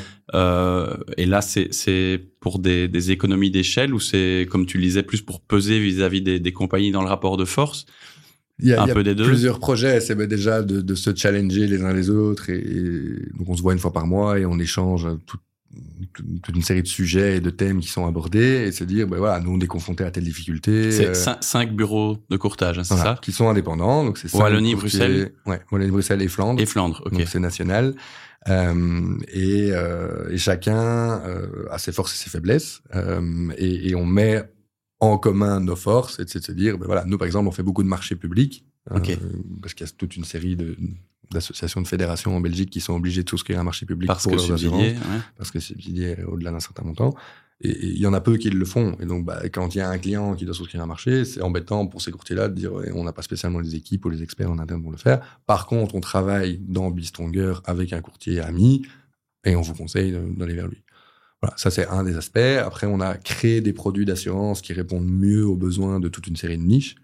L'ORECA, les copropriétés, euh, les, les, professions libérales, etc. On a amélioré les garanties des contrats d'assurance. Sans être une véritable agence de souscription. On a juste négocié avec les compagnies okay. de pour telle prime ou telle augmentation de prime, bah, nous on va offrir plus de garanties pour être mieux couverts. Il y a des gens qui cherchent le prix. Bah, évidemment, ce qui est moins cher, bah, il y a moins de couverture. Évidemment. Euh, et puis il y a des gens qui, dans leur profession, disent systématiquement j'ai des problèmes, je suis pas couvert parce que il y a une exclusion dans mon contrat d'assurance. J'aimerais bien répondre à ce besoin. Souvent, c'est les fédérations qui nous contactent. Et voilà, pour les médecins, pour les architectes, pour euh, le monde associatif, euh, il y, a, y, a, un problème sur le marché, ça ne répond pas aux besoins du secteur. Est-ce que vous pourriez améliorer le, le contrat qu'on a pour l'instant? Et donc, on a créé des, des nouveaux packs d'assurance avec différentes compagnies partenaires et ensemble on les diffuse. Dans oui, donc là, là alors le, le, le la plus-value de Be Stronger, c'est d'avoir euh, un portefeuille global sur base des cinq bureaux suffisamment grand que pour qu'une compagnie se lance dans euh, le, le, travail d'affiner ou de modifier un peu un produit. Je veux dire, si tu viens euh, avec l'agence de Lezan et nous seul, euh, tu n'as même pas de réponse à ton mail. Euh, le groupe DAP déjà plus audible, mais peut-être pas encore suffisant. Mais par contre, avec le volume des, des de l'association Be Stronger, là, c'est c'est le plus important. Ça peut passer. Et, et, ça permet de négocier des meilleures conditions ou en cas de problème, quand il y a un très gros sinistre, voilà, de, de mieux collaborer avec les compagnies d'assurance en sachant que derrière, ben, il y a du poids et il y a le l'association Bistronger qui va défendre l'intérêt des cinq courtiers. Donc, clairement, ça ne, ça ne dépend pas euh, d'une personnalité en particulier, etc. C'est le fait de pouvoir dire je parle au nom du de l'ensemble des, ouais. des, bureaux et du groupement un rapport de force. Quoi. Oui, on ça. retrouve aussi le côté un peu coopératif où, où, on met en commun toute une série de choses, même si euh, c'est une SBL, c'est une association de fait, on est ensemble, il y a il n'y a, a, pas de chiffre d'affaires commun, hein, c'est vraiment juste... Oui, c'est ça, ouais. euh, on, on, on, prend du temps pour, entre autres, aussi rencontrer des consultants, des Insurtech, des... Voilà, il y a plein de gens qui, qui vendent toute une série de services, euh, des, des programmes informatiques, etc bah, plutôt que de les voir chacun de notre côté et de négocier nos conditions, bah, c'est plus facile de les voir ensemble, de les challenger et de dire, bah voilà, nous. mais au final, chacun va souscrire son contrat, sauf qu'il ou, ou, pas. Mais mais il n'y a pas de contrat signé au nom de Be Stronger. Non. On est d'accord. C'est c'est c'est un groupement euh, euh, qui, qui vous représente et euh, et, c'est un peu, euh, si je comprends bien, des réunions aussi de brainstorming entre vous tous les mois avec des sujets. On parlait de la problématique du RH. On est tous confrontés aujourd'hui, voilà au burn-out, au certificat, à la stabilité, la recherche des talents, à comment valoriser son personnel, euh, au bonus, au salaire, euh, voilà, les, les, limites légales, les changements de fiscalité. Enfin, voilà. Tout ça, c'est compliqué. On n'a pas toujours un expert fiscal en interne. Oui, vous n'avez pas tous les mêmes équipes, donc fatalement, vous pouvez partager aussi ces ressources-là. Ouais, on, on, recherche, on, discute beaucoup de tous ces sujets-là ensemble et ça aide à, à trouver des solutions. Tiens, ça, me fait penser, euh, on en a parlé, hein, moi j'aime bien la, communication, euh, le marketing, le branding. Comment est-ce que tu, tu gères ou, ou est-ce que tu as déjà réfléchi à la coexistence des nombreuses marques finalement euh, dans lesquelles tu es impliqué, soit euh, à 100% en groupe d'app, euh, mais tu as euh, Be Stronger dont on vient de parler, il y a Dap Solidarity qui, qui, est là maintenant. Euh, je pense que tu mets aussi en avant euh, des, des, des sous-secteurs d'activité, d'App Patrimoine, tu en as parlé tout à l'heure. il y a le nom des agences locales qui coexistent euh, en prenant un peu ou beaucoup de place par rapport à DAP euh, sur les enseignes, sur la communication, etc. Euh, Est-ce que tu as déjà un peu réfléchi à cette euh, à cette euh, coexistence des marques? Je me dis parfois que tu te dis que si tout était DAP, point point final serait plus simple, mais ça peut être ça peut être aussi très riche de pouvoir multiplier les marques. Mais à un moment donné, euh, peut-être un peu d'effort de, de, rationalisation. Je sais pas. Je n'ai pas de jugement. Hein, je te c'est sûr que, pareil, on, a eu des cours de marketing à Solvay, mais, mais on prend pas en compte ce genre de difficultés du terrain. Euh, quand il y a un partenariat, ben, il y a aussi euh, de marques, de logos, de sites internet, euh, de process. Et donc, comment harmoniser tout ça euh, Voilà. Ben, donc, on a créé aujourd'hui une petite équipe marketing et de communication dans DAP et, et, même par extension dans Stronger avec des, des sous-traitants. Et, et, et donc, c'est comment ensemble mieux répondre à ce challenge? Alors, il y a, y a mille opportunités, mais toi plus, ça prend du temps, de l'argent, et c'est des voilà, on change pas une marque euh, du jour au lendemain, donc on peut la faire évoluer, mais ça prend beaucoup de temps. Et, et donc c'est un, un, challenge du quotidien de savoir qu'est-ce qu'on met en avant, qu'est-ce qu'on crée, est-ce que c'est toujours au nom de Stronger ou de DAP, euh, est-ce qu'il faut tout dupliquer tout le temps? C'est peut-être là que c'est le plus le plus le plus compliqué, euh, ou en tout cas c'est peut-être là qu'il y a le plus de questions à se poser, parce que Stronger doit exister seul, mais n'a pas la même audience, euh, enfin audience, le même public cible que DAP, parce que les assurés pas nécessairement besoin de connaître euh, Stronger a priori. Non, c'est plutôt les compagnies, corporate, corporate. Et, et, compagnie. Euh, par contre, l'assuré, le, le, le, client, lui, euh, il, il, doit avoir le logo d'app imprimé, l'avoir vu, vu et revu, et c'est ça la marque. Donc ça, je pense que le challenge, c'est réussi, et le fait de, de pousser d'App Solidarity comme projet euh, pas alternatif, enfin s'il est quand même fort alternatif, mais enfin comme projet euh, novateur. novateur. à côté du, du, du projet de base d'un bureau euh, d'assurance, c'est réussi. Ok, ben on a fait un, un fameux un fameux tour. Euh, encore beaucoup de choses que dont j'avais envie de parler avec toi, mais euh, on pourra envisager de, de se revoir pour un, pour un autre épisode de la franchise en prime. J'ai encore deux trois petites questions quand même à te poser. Euh, euh maintenant que je connais un petit peu mieux la, la multitude de tes projets, ton parcours, etc. C'est quoi la journée type de Christophe de Gauquier? La journée type? Il y en a pas. Euh, il y en a pas. Elles hein sont très différentes. C'est vrai que moi j'ai un problème avec la routine okay. et, et j'ai pas euh, j'ai pas euh, de process euh, défini. J'ai un agenda, mais il se passe jamais comme prévu. Donc, t'as voilà. pas des, t'as pas des, des, des, des, blocs que tu t'imposes. J'ai toujours, je dis ça, j'ai toujours rêvé de le faire. J'ai jamais réussi. Hein, de dire, par exemple, euh, tous les lundis de 10h à midi, c'est focus sur les dossiers. Le mardi après-midi, c'est que les réunions. Le ça, on, on, fait ça une semaine, une semaine et demie, et puis ça voilà. J'écoute des conférenciers qui, qui voilà recommandent de se bloquer des plages pour faire certaines choses j'essaie de le faire, mais la gestion d'une entreprise, c'est la résilience, c'est de la capacité d'adaptation, euh, c'est pouvoir réagir euh, voilà, aux, urgences et aux aux opportunités euh, et prendre du temps pour, pour faire ce qu'il faut au bon moment. Et il y a des projets qui parfois sont relégués au deuxième, troisième rang et qui se font jamais, malgré qu'on avait mis 10 plages dans l'agenda pour y arriver. Mais donc, euh, la journée type, c'est me lever. Euh, je suis pas très, très matinal. Euh, parce que je suis un peu un couche-tard. T'es pas, pas un adepte du miracle morning? Se lever à 5 heures tous les jours. Mais quand il y a une deadline, j'y arrive.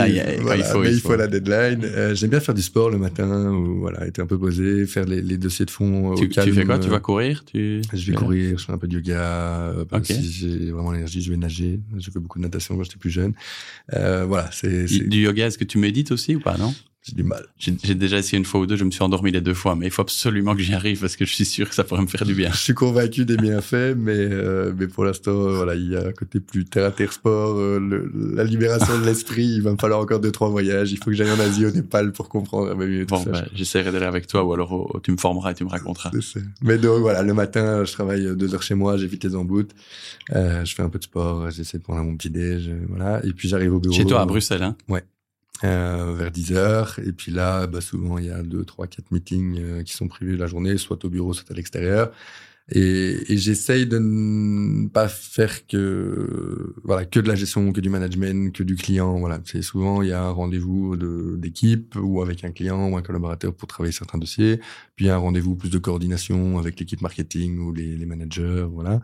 Et puis après il y a des rendez-vous à l'extérieur pour pour faire vivre tous ces partenariats. Euh, voilà, que ce soit du côté Bistronger, du côté d'Absolidarity, du côté euh, euh, des, des, des InsurTech avec lesquels il faut faire avancer pas mal de projets. Donc ça, ça demande des, pas mal de réunions. Et donc, en fonction des, formats et de l'hybride, euh, voilà. Et donc, la journée passe vite. Puis, bah, il y a les gestionnaires qui, eux, sont au bureau et répondent euh, pas mal de choses. Enfin, au bureau, depuis le Covid, on a libéré beaucoup de choses aussi. Donc, il y en a qui travaillent plus en télétravail, plus à la maison, euh, d'autres bureaux parce que c'est plus facile pour eux. Ouais, ça pose d'autant moins de problèmes dans un groupe qui s'est constitué avec plusieurs agences locales. finalement, c'est peut-être même parfois pas plus mal que qu'il y ait parce qu'au final, si tu as une ou deux personnes en télétravail dans chaque agence, ça te fait un groupement de personnes qui sont plus attachées localement quelque part, qui sont qui se retrouvent euh, dans l'écosystème. Je suppose que vous avez créé aussi au niveau euh, au niveau de l'environnement informatique.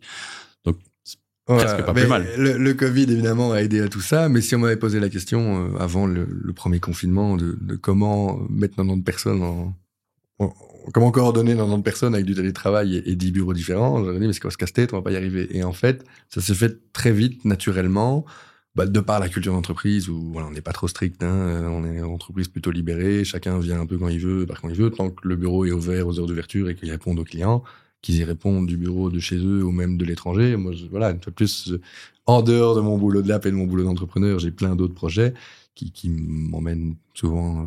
Euh, au-delà des frontières, même européennes, euh, bah, il faut quand même suivre les projets et le boulot. Et donc, euh, j'ai appris à travailler à peu près n'importe où, euh, avec n'importe quel décalage horaire.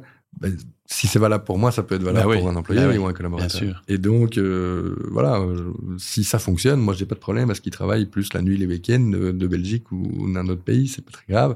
Mais il faut que ça soit en bonne coordination avec les clients, avec les, les collègues. Et donc, ouais, ça, ça s'est fait. Il y a eu cette obligation de le faire à la maison pendant les confinements. Moi, j'ai saisi l'opportunité de le faire ailleurs qu'à la maison, en tout cas à Bruxelles.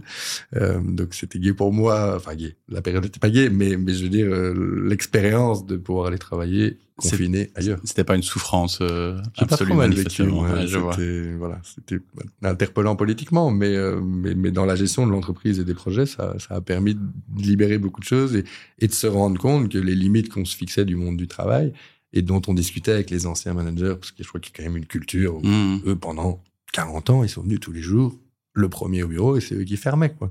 Et c'était pas envisageable de donner une clé à tout le monde, euh, de laisser les employés venir et partir quand ils voulaient, de gérer leurs agendas. Sans, il y, a une ancienne vision de, du manager euh, qui, qui, a évolué extrêmement vite ces, ces dernières années, et, et on, on, constate les fruits. C'est en termes, on n'a pas de middle management chez DAP. Ok. Donc il n'y a pas de managers qui sont là pour contrôler le travail et reporter à l'échelle du dessus. Tout le monde a, un rôle actif dans l'entreprise et tout le monde se manage. Bon, là, évidemment, il y a un responsable de bureau, un responsable d'équipe, de département, mais, mais, mais il est actif aussi. Il ne fait pas que du management. bien sûr, c'est c'est ben, je, je, je, ne juge pas les plus grosses structures euh, si, si c'est encore euh, indispensable dans, dans, certaines boîtes bon ben voilà je, je, dis je ne juge pas mais c'est quand même les niveaux intermédiaires que on, on, aura envie de faire sauter le plus vite parce que euh, avoir une fiche fonction qui est contrôler ce qui se passe en dessous pour le reporter au dessus c'est quand même, à mon avis, compliqué d'en faire quelque chose de, de positif. En tout cas, il y a des exemples qui prouvent qu'on peut s'en passer et nous, on s'en passe bien. Et du coup, c'est tout de l'argent et des ressources qu'on peut mettre ailleurs. Après, on peut pas, on peut pas changer, euh, surtout des grosses boîtes, évidemment, du, du jour au lendemain. Mais euh, je pense qu'on est, on est tous d'accord sur le fait que le, le, la période de confinement, en tout cas, euh, ou les périodes de confinement, n'ont pas eu que des effets négatifs et ça a quand même euh, éveillé certaines euh, consciences, ouvert euh, des esprits et, et, ouvert de manière générale au changement. Ok, Christophe, je vais encore te, demander simplement, dans le cas d'une question un peu plus ouverte, de sortir ta, ta, boule de cristal. le groupe DAP dans dans cinq ans ou dans dix ans, c'est quoi? Tu vois quoi comme groupe? Mais c'est difficile parce que ça me paraît tellement long comme échelle. Alors le temps passe vite. Ça fait aujourd'hui plus de 5 ans que je suis dans DAP. Oui, j'allais dire, t'es pas là depuis 10 ans encore. donc, euh... non, non. donc euh, il y a 10 ans, j'aurais dit jamais DAP. Mm -hmm. DAP n'existait presque pas. Euh, il y a 5 ans, j'aurais dit euh, juste comme consultant et après, de toute façon, je serai plus là, donc ce sera plus mon problème. Euh, dans Maintenant, ça m'apparaît quand même compliqué. Je sais que tu ne te sens lié par rien, mais en fait, ça m'apparaît quand même compliqué de te dire que dans 5 ans, t'es plus là. Je ne vais pas lâcher le bébé. Non, j'ai un très beau levier pour, pour réaliser plein de belles choses. J'ai des collègues formidables. On a une super équipe. Euh, on a, on a un boulevard sur le marché aujourd'hui. De, de, voilà, le travail commence à payer et on a vraiment un chouette réseau et, et des chouettes partenaires pour faire des belles choses euh, et mieux répondre aux besoins du marché de nos clients. Donc, euh, en, en, innovant et en amenant ce côté euh, un peu digital, innovant, solidaire. Donc voilà, c'est très gai. donc oui, dans, dans cinq ans, je pense qu'on sera plus. Difficile de dire combien parce que parce que parce que voilà les, les on a fait beaucoup de rachats, les taux d'intérêt dépassent mmh. ceux qu'on a aujourd'hui. Ben, aujourd'hui, on est plus limité, on a un taux d'endettement. Voilà. Donc voilà, la croissance, on verra ce qu'elle sera. On fera plus de croissance interne, peut-être plus de partenariats aussi, euh, plutôt que des rachats et des fusions.